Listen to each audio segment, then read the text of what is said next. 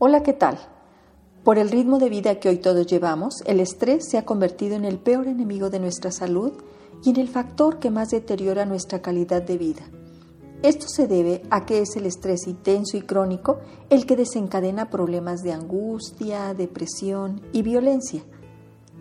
Para poder manejar el estrés sin tener que recurrir a tranquilizantes o cualquier tipo de psicofármacos, te recomiendo lo siguiente.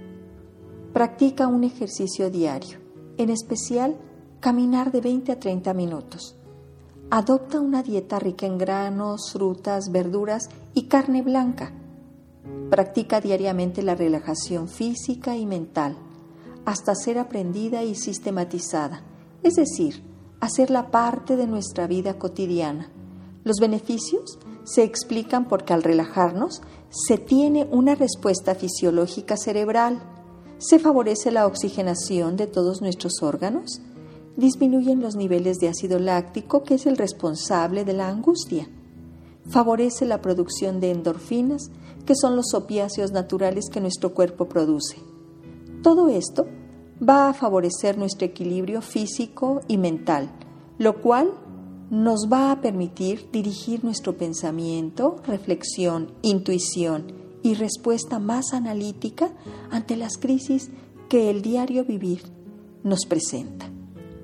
Y por último, si no es suficiente lo anterior, atrévete a pedir ayuda psicoterapéutica. La terapia amigos es una oportunidad que nos damos para poder sanar y es todo un trabajo. No basta con la buena voluntad o la falsa creencia de que echándole ganas todo cambiará. Hoy te invito a valorar cómo está tu salud física y mental. ¿Qué calidad de vida tienes? ¿Cómo están tus relaciones? No olvides que tú mereces ser feliz.